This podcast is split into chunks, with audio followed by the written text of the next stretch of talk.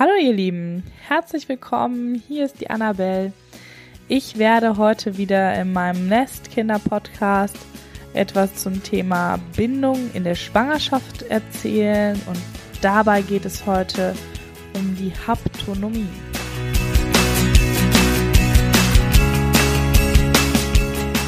Die Haptonomie. Ich kenne sehr wenig Menschen, die diesen Begriff kennen oder auch wissen, was das mit Schwangerschaft und Geburt zu tun hat. Und weil ich unglaublich tolle Erfahrungen damit gemacht habe, möchte ich das einfach mal mit euch teilen. Haptonomie ist die Lehre der Berührung. Nicht nur der körperlichen Berührung, sondern auch der emotionalen, gefühlsmäßigen Berührung. Und es gibt einen Herren, der das entwickelt hat. Das ist der Franz Feldmann gewesen, ein Holländer. Es gibt das Institut der Haptonomie in Frankreich, was er gegründet hat. Und hier in Deutschland haben wir eine Art, ich würde ihn fast schon Guru nennen, für die Haptonomie. Das ist der Dr. Jalali in Düsseldorf, der ja sozusagen der Vertreter der Haptonomie in Deutschland ist. Und das wir sind dazu gekommen, weil mein Mann Sven, der sich ja auch sehr für diese Themen interessiert, auf einen Kongress gegangen ist zum Thema, ach, das war irgendwie dieses Thema, es ist nicht egal, wie wir geboren werden oder transgenerative Vererbung von solchen Mustern, die sich in der Geburt zeigen. Und das wurde gestaltet von der ISPPM. Das ist der internationale Verein für Pränatal und Perinatal Psychologie und Medizin.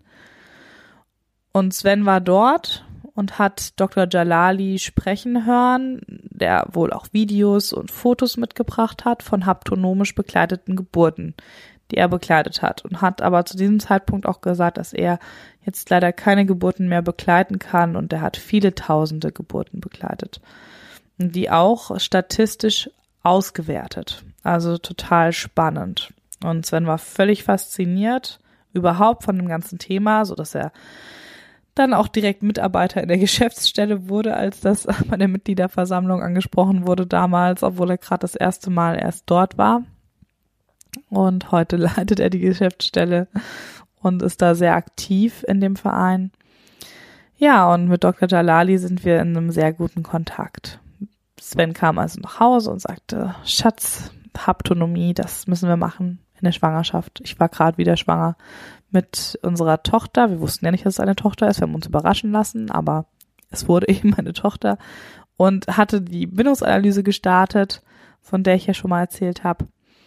Ja, und mein Mann meinte also, wir müssen Haptonomie machen. Und ich dachte, okay, was ist Haptonomie? Hab's versucht zu googeln. Man findet kaum etwas darüber. Es gibt auch kaum Literatur, außer eben französische. Und das ist nicht wirklich meine Sprache gewesen, auch in der Schulzeit nicht. Also blieb mir nichts anderes übrig, als einfach mal hinzugehen und zu hören, was da so passieren soll. Und dann sind wir von hier, wir sind so in der Region um Frankfurt, kann man grob sagen, im schönen Taunus, sind wir dann nach Düsseldorf gefahren. Wir hatten ja schon zwei Kinder, also es war immer ein Mordsaufwand. Aber es hat sich tatsächlich für uns ausbezahlt. Dr. Jalali ist ähm, Gynäkologe und er ist unglaublich faszinierend, weil er einer von sehr wenigen Gynäkologen ist, der ähm, Schwangerschaft und Geburt als etwas sehr Natürliches behandelt und der sich auch wenig Druck machen lässt von diesen ganzen äußeren ähm, Dingen, die da an Anforderungen auf Hebammen und Ärzte einströmen, von Versicherungsseiten und so weiter. Also Ultraschall macht er wirklich nur das Nötigste. Er sieht das eben auch so, dass ein Kind einfach in Ruhe wachsen soll, nicht viel gestört werden soll und ja, einfach bedingungslos angenommen werden möchte. Und seine Studienlage der haptonomischen Begleitung spricht eben für sich. Also Dr. Jalali hat sehr viele Risikopatientinnen begleitet, also sprich Steißlagengeburten, Geburten nach Kaiserschnitt und so weiter und hat eine sehr, sehr hohe Erfolgsquote der natürlichen Geburt und der ähm, Wunschgeburt der Frau gehabt. Also hatte ähm, eine sehr niedrige Kaiserschnittrate. Ähm, ich glaube eine von drei bis vier Prozent und das entspricht eben der Kaiserschnittrate, die man hat, wenn die medizinisch induziert ist. Also der medizinisch induzierte Kaiserschnitt, die Rate sollte bei drei, vier Prozent, vielleicht fünf liegen. Und da sieht man ja, dass die Raten, die wir heute hier haben, mit 30 auf die 40 gehend, irgendwo nicht, nicht normal sind, nicht sein können. ja, und wir waren also bei ihm. Das waren insgesamt acht Termine.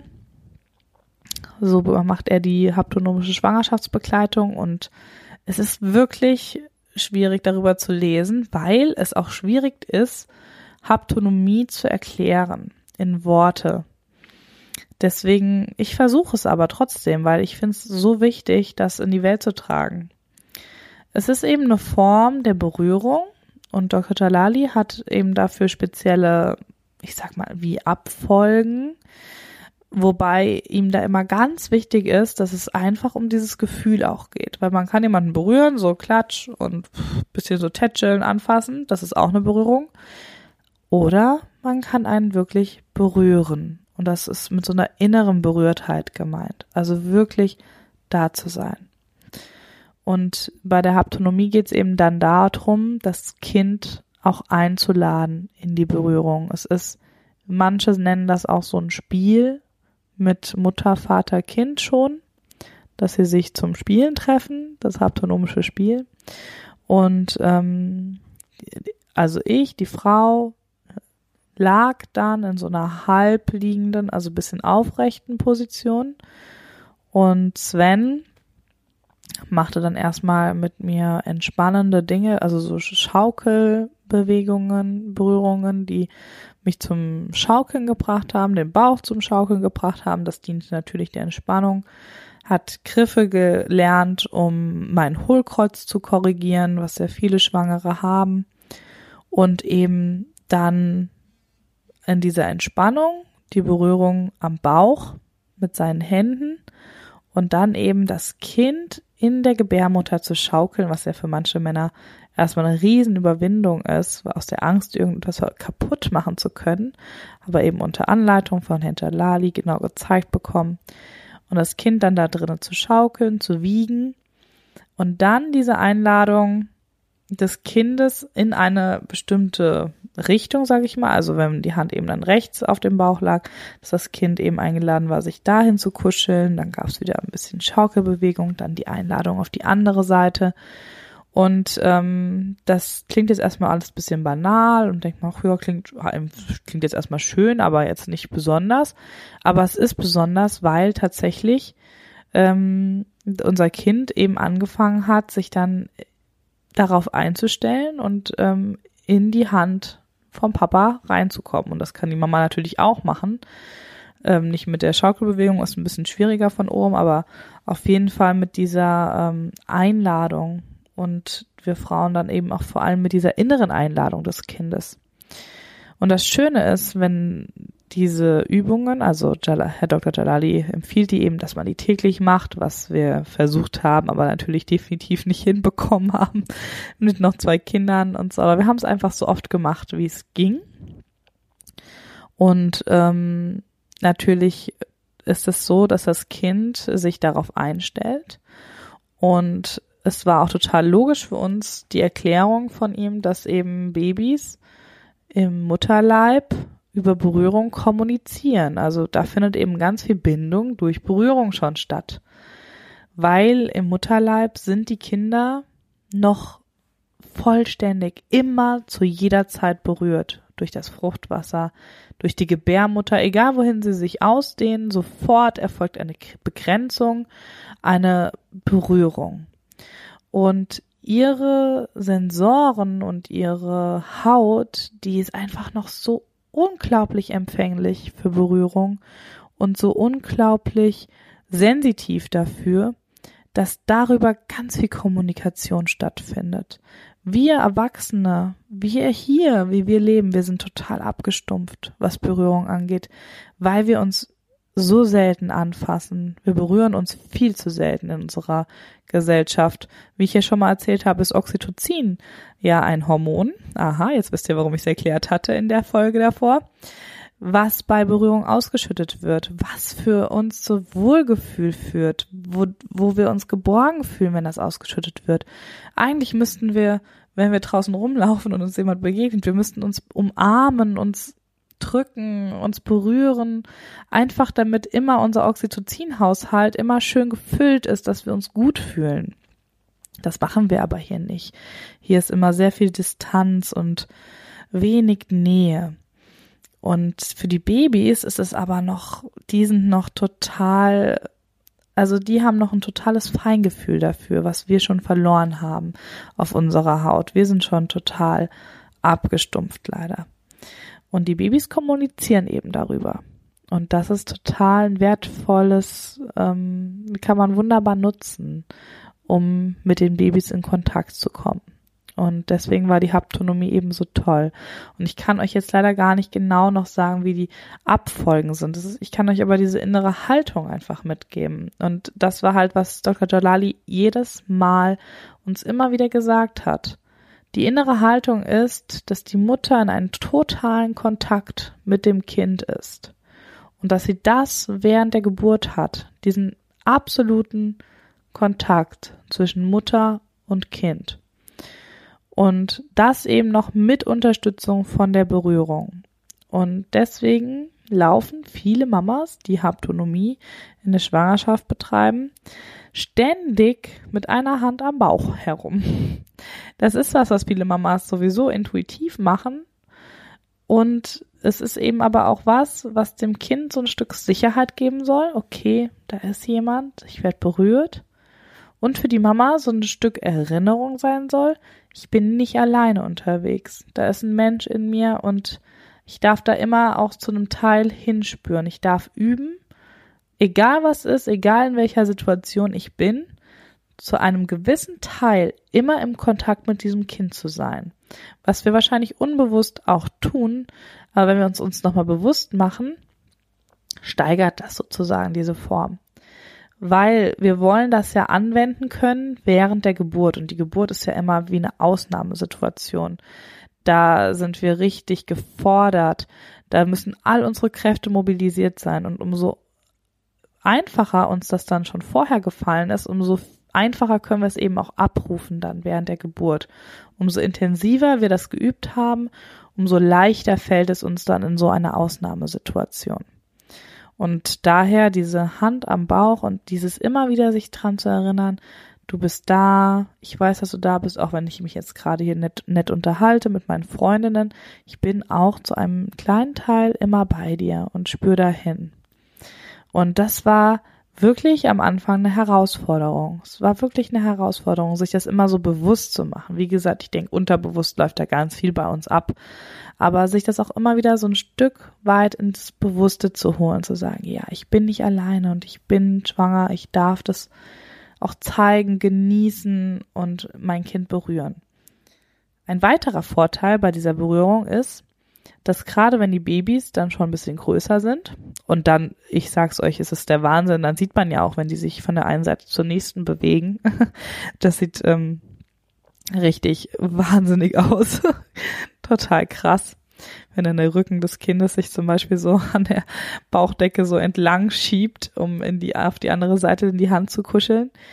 Und dann haben die Kinder ja oft schon den Popo oben, wenn sie in der ähm, optimal gewünschten Lage, wo man ja schon wieder eine Anforderung an das Kind hat, äh, wie es zu sein hat und wie es zu liegen hat. Also wenn es das tut und der Popo ist oben und oben hat man ja dann auch oft die Hand, dann berühren wir ja auch den Steiß des Kindes, den Popo, den Steiß. Und das ist auch in der Körperwahrnehmung oder in der Körperpsychotherapie weiß man das auch. Der Steiß ist einfach der Punkt, wo wir Menschen uns am sichersten fühlen, wenn der gehalten wird. Also wenn der Steiß gehalten wird, dann strahlt das Sicherheit aus. Das könnt ihr gerne ausprobieren. Lasst euch mal den Steiß von eurem Partner halten. Schwangere lieben das sowieso, weil das so ein bisschen Gegendruck gibt und das so ein, wirklich Stabilität bietet.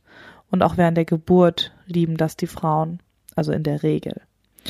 Und die Babys eben auch, die fühlen sich dadurch auch gehalten und sicher. Und das ist auch das Einzige, was man dann während der Geburt im Grunde braucht. Also eine haptonomische Geburt findet eben so statt, dass du dich eben wohlfühlst während der Geburt in deiner Wohlfühlposition, aber eben auch eine Position, in der du deinen Bauch berühren kannst und du begleitest, also du schiebst nicht oder drückst, sondern es ist einfach nur dieses Begleiten deines Kindes. Du hast die Hand, ich hatte einfach immer die Hand, eine Hand immer oben auf dem Bauch liegen, auf dem Steiß und immer mit dem Gedanken, ja, das ist der richtige Weg. Du darfst es da runter, darfst immer tiefer und immer runter.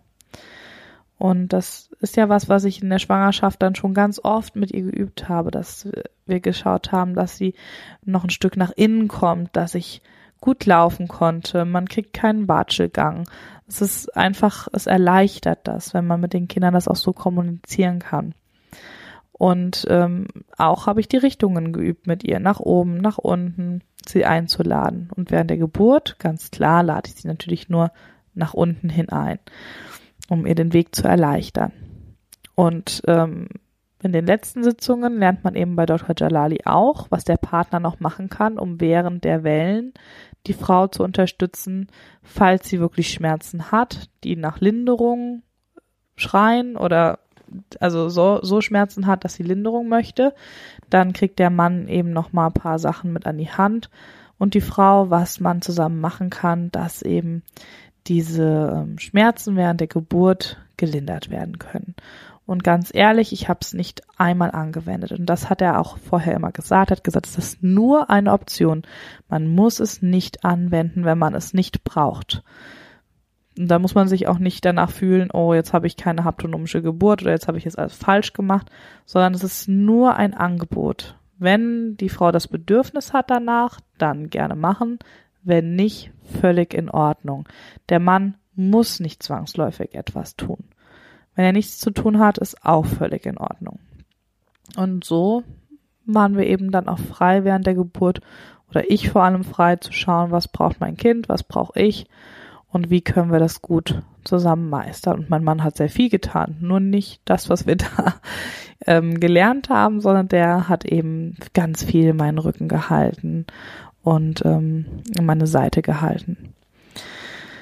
Ja, das ist die haptonomische Schwangerschaftsbegleitung und Dr. Jalali hat eben das lange in der in seiner Privatklinik auch begleitet, die Geburten. Es gibt Paare, das findet ihr schon im Internet, die sich extra Ferienwohnungen in Düsseldorf gemietet haben, um zur Geburt bei Dr. Jalali sein zu können, weil sonst niemand ihnen eine natürliche Geburt ermöglicht hätte. Also da ist er wirklich sehr, ja, sehr bekannt für, für diese ähm, für diesen natürlichen Blick auf Geburten und ähm, ja, schade, dass da fehlt jetzt eigentlich jemand, der in diese Fußstapfen tritt und das auch übernimmt für die Geburten. Für Schwangerschaften macht er das auch noch, kann man da auch noch zu ihm gehen, aber für die Geburten fehlt das jetzt so ein bisschen. Es gibt auch Hebammen, die die Ausbildung bei ihm gemacht haben und die die Schwangeren so begleiten. Und da findet ihr auch eine Liste auf Dr. Jalalis Seite mit Personen, die wirklich richtig nach dieser Lehre von Franz Feldmann ausgebildet sind. Es gibt nämlich auch andere Ausbildungsformen für die Haptonomie, die aber dann nicht das Original sind. Da muss man immer ein bisschen aufpassen. Ich stelle euch das aber gerne hier noch mit den Links drunter, dass ihr das finden könnt, falls euch das interessiert, dass ihr euch da informieren könnt. Genau ich denke, das war's jetzt erstmal soweit. Wenn ihr dazu noch Fragen habt, also natürlich gerne hier liken und äh, verteilen, wenn ihr denkt, das könnte für jemanden spannend sein. Und äh, Fragen am besten in YouTube stelle ich das ja auch nochmal ein als Video. Wenn ihr da einfach einen Kommentar drunter hinterlasst, dann können wir da in Kontakt kommen. Da können wir uns auch gerne austauschen. Bin ich auch ansprechbar bei dem Nestkindern äh, YouTube-Kanal. Ja, wunderbar. Dann wünsche ich euch jetzt noch eine wunderschöne Zeit und verabschiede mich von euch. Macht's gut und bis bald. Ciao.